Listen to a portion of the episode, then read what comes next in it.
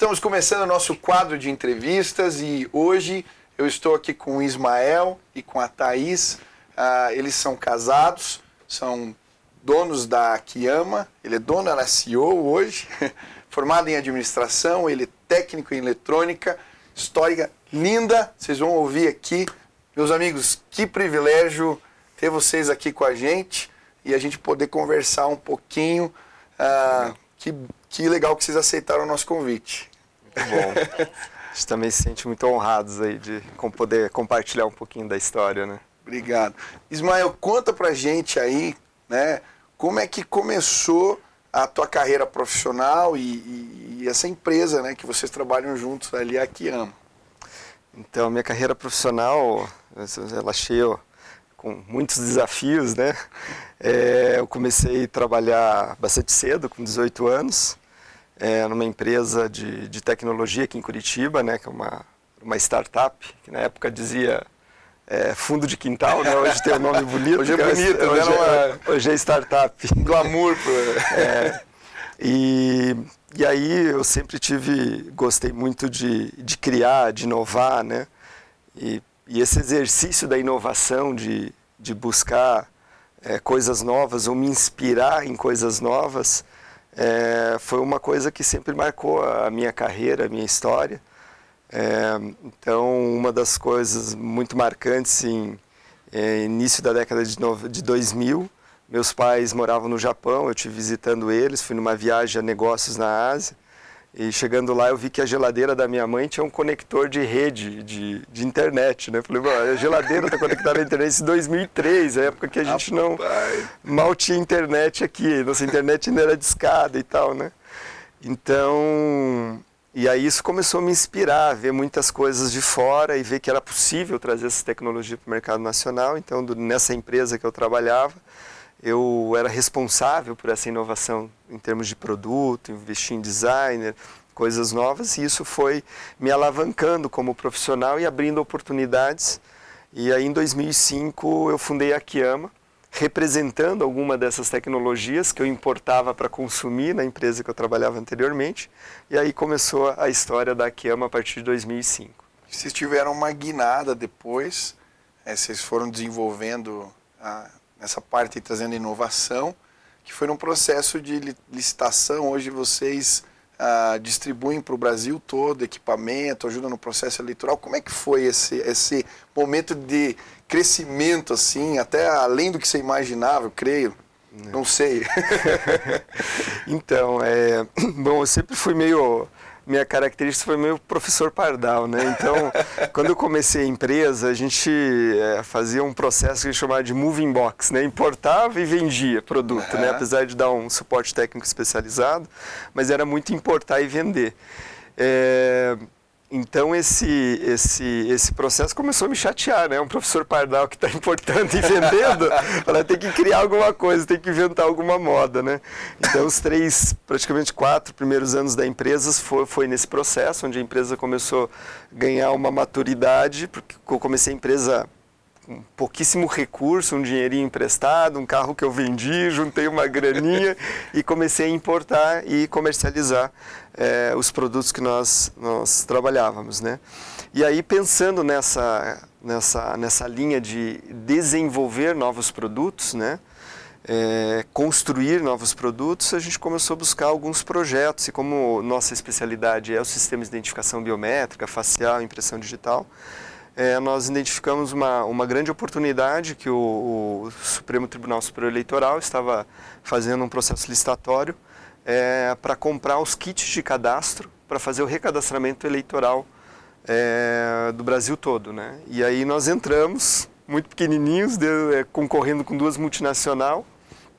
Eu acho que eles nem brigaram no preço porque acreditaram que a gente não ia entregar. entregar. Teve uma prova de conceito, acabamos entregando, né? E foi aí um, um desafio muito grande, né? Na época o projeto era muito grande. Até eu comentava com você que o, o meu pai, foi, quando assinei o contrato, meu pai foi me buscar no aeroporto e, e aí me parabenizou, falou, parabéns, filho, pelo contrato e tal, né? Como que você está se sentindo? Eu falei, eu não sei se eu choro ou dou risada.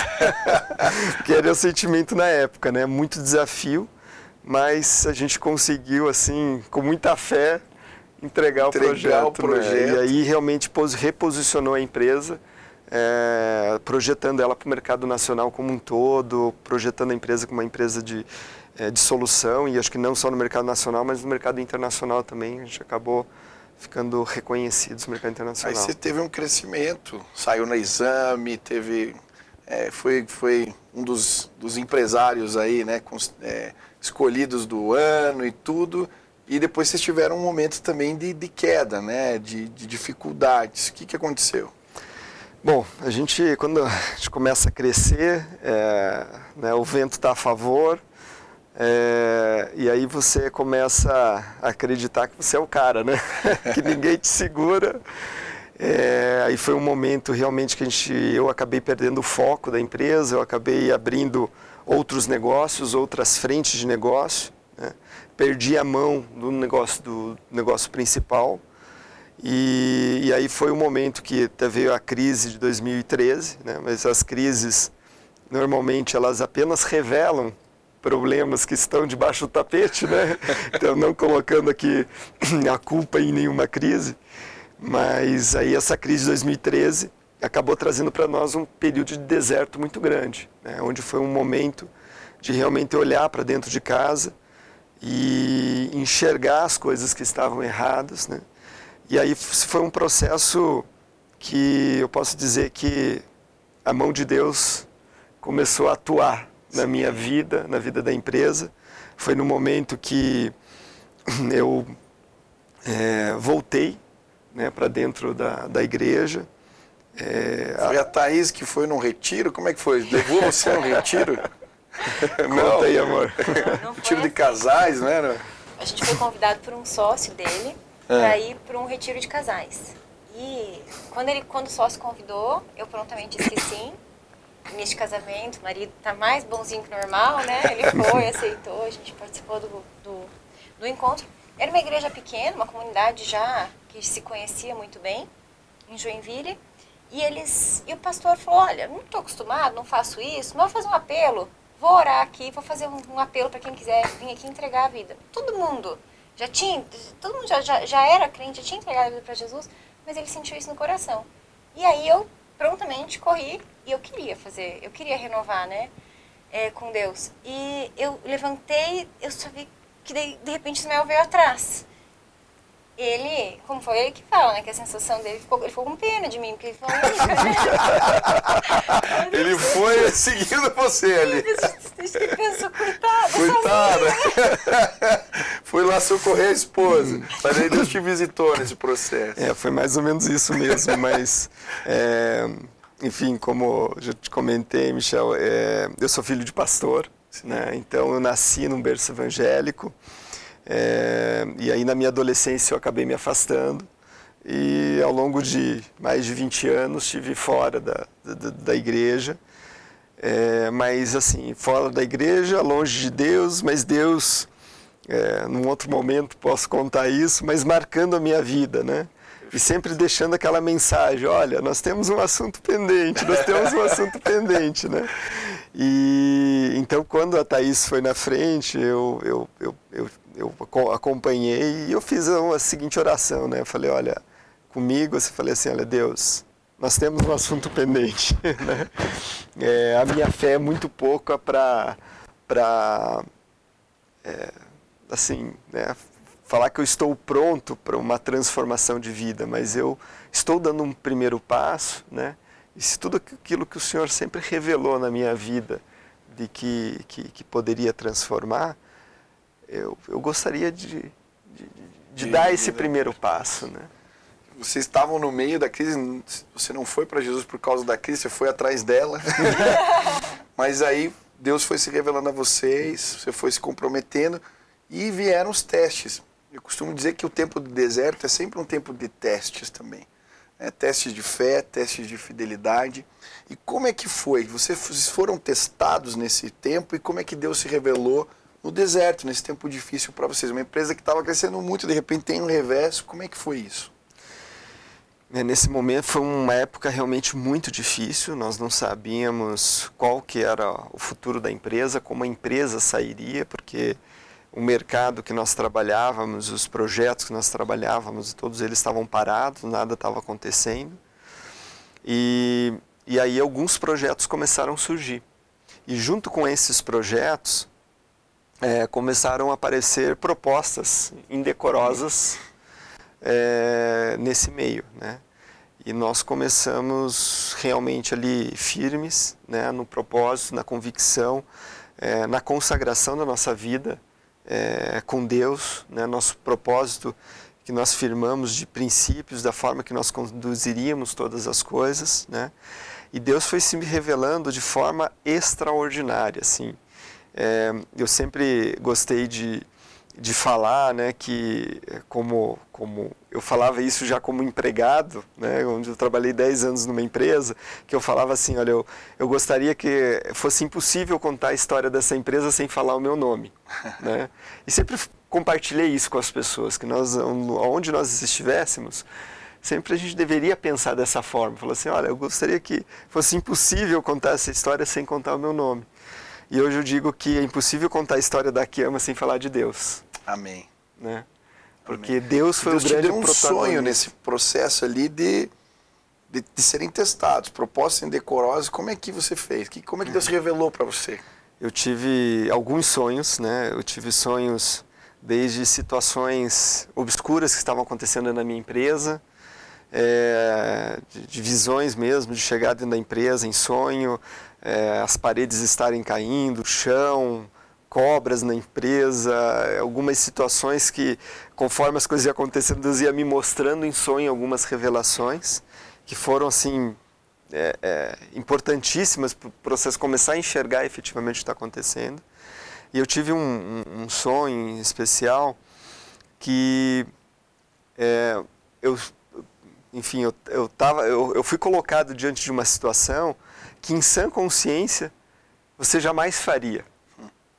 Era, era, eu estava vestido com um uniforme de exército e que eu era obrigado a, a, a matar uma criança com um machado. machado.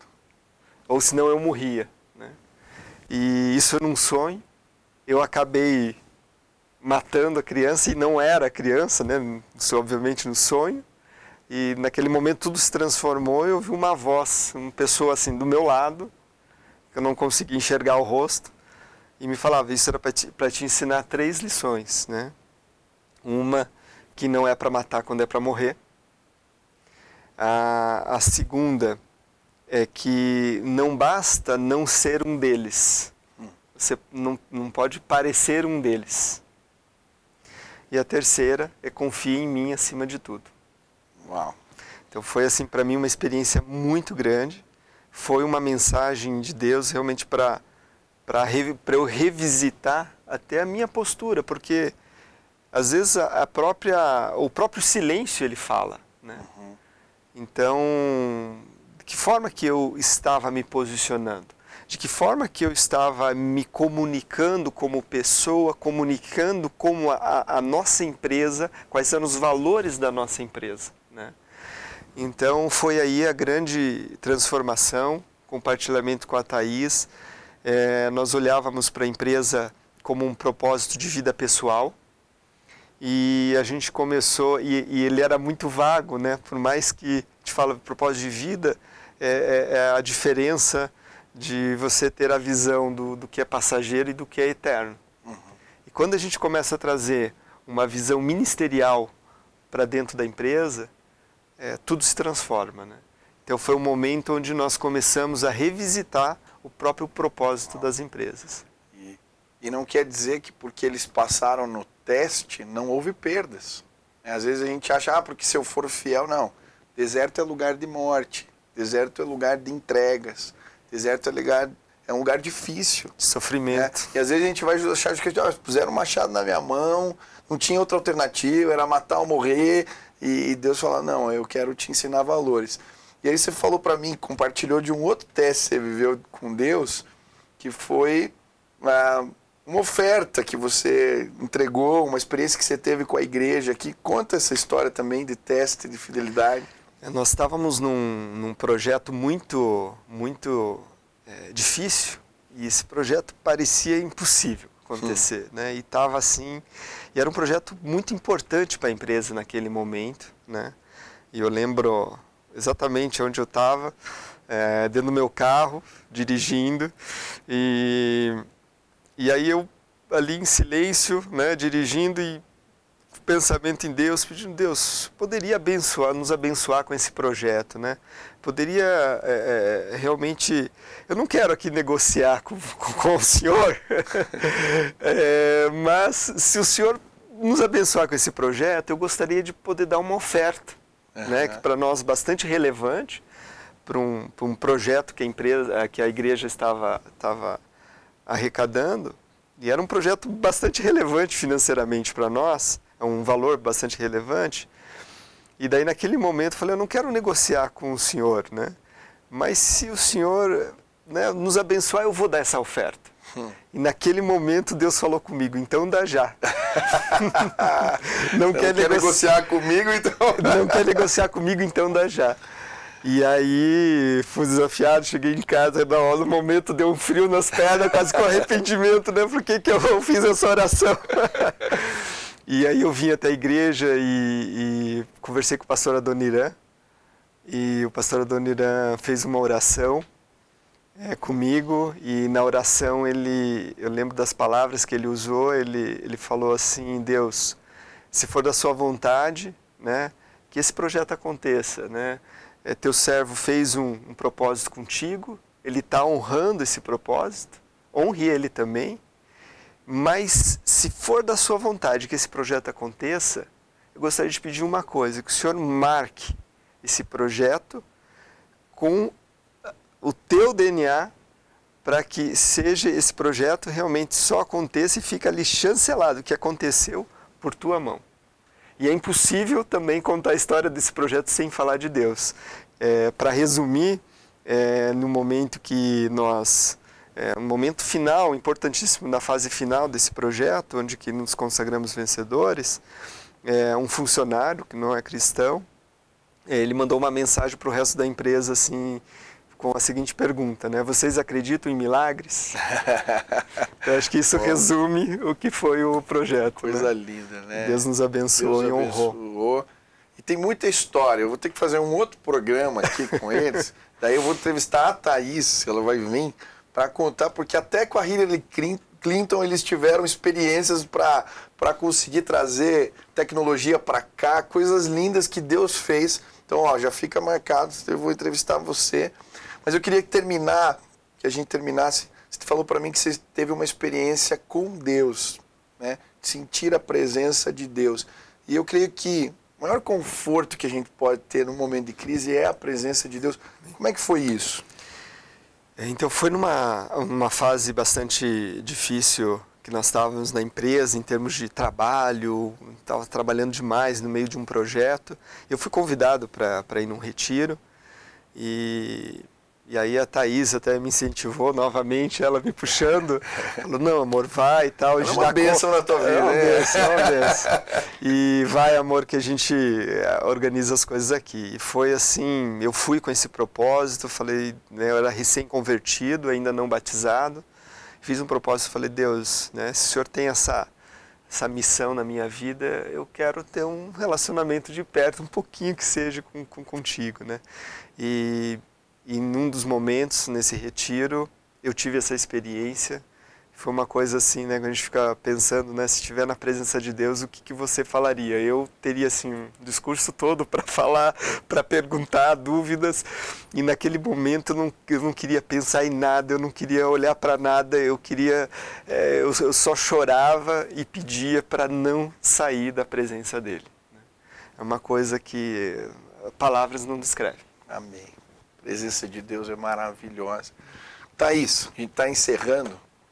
Ah, assim, de forma prática, o que, que você pode deixar para quem está nesse processo? Você viveu tudo isso, viu ele ah, ansioso, né, vivendo os altos e baixos, passando pelos testes. O que, que você pode deixar para quem está vivendo esse tempo de baixa, está num tempo de crise? O que, que você pode deixar para quem está nos ouvindo hoje de dica prática para esse momento? Eu acho que nesse na história que a gente teve, né, eu acho que a gente teve a gente começou uma experiência com Deus, como a gente já tinha conversado, né? Primeiro, a gente teve uma experiência com Deus e a gente entregou para Ele, vai, nosso domingo. Depois a gente entregou a nossa família. Depois a gente passou, a gente entendeu o propósito que Ele tinha para nossa vida. Que não é só no nosso meio, mas é também usando os nossos talentos e colocou que a gente tem que trabalhar para o reino. Então, assim, Amém. a gente tem hoje um senso de propósito que nos dá um conforto mesmo em momentos de tribulação. Porque aqui a gente falou um pouquinho e acho que a gente enfatizou algumas vezes que Deus demonstrou a fidelidade dele do nosso lado. Mas teve momentos que a gente, por honrar, a gente tomou vários revés, a gente tomou tombos que machucaram. Mas nesses tombos a gente não sentia aflição, porque a gente tinha assim o conforto e a paz, porque a gente sabia, né, quem estava por trás e para que que a gente estava lá, e é muito mais leve quando a gente sabe, né, a quem a gente serve e o que a gente está fazendo e por que a gente atua. Né? Amém. Ela falou um negócio lindo aqui. O teu negócio não é teu, ele é de Deus. Se o que a gente, se a gente entende dessa maneira, né, que é de Deus o nosso negócio, isso também traz alívio, descanso, porque Deus está no controle. E bom, a gente teve esse tempo foi muito especial. Muito obrigado. E eu queria deixar algumas coisas para você. Olha, você está no deserto, você está sendo testado, passa no teste, seja fiel. Tá? É lugar de morrer, sim. Deserto é lugar de, de morte, de recomeço. É, não, não dá um jeitinho, não procure caminhos. Deus vai te honrar. Se Deus colocou algo no teu coração, faça. né? Não precisa negociar. Deus mandou, faça.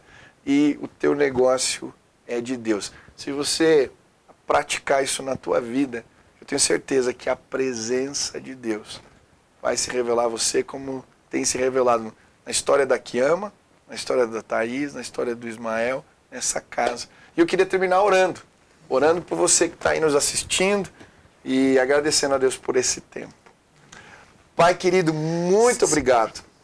O Senhor pega um menino e faz ele encontrar uma tecnologia numa geladeira no Japão e, e essa tecnologia vira uma, um grande negócio. E nesse processo todo, o Senhor se revela para o Ismael, para a Thaís, de forma poderosa e tremenda. Obrigado, Deus, porque eles foram testados e foram aprovados pelo Senhor. E eu sei que tem muita gente sendo testada, e como é difícil passar pela fase do teste. A gente fica ansioso, preocupado, a gente tem medo, Pai. Mas, Senhor, eu quero pedir que cada pessoa que está nos assistindo hoje tenha coragem de fazer o que é certo, de confiar em Deus e de ver e experimentar a fidelidade do Senhor, a presença de Deus, o cuidado de Deus nesse tempo. Faz assim, Senhor. Abençoa quem está nos ouvindo hoje. Que esse testemunho possa nos levantar e que, assim como eles sentiram a presença de Deus, que não dá vontade de ir embora, que hoje a tua presença seja derramada nas casas, nos lares, na vida das pessoas. Faz assim, Senhor, é no nome de Jesus que nós oramos. Amém, amém.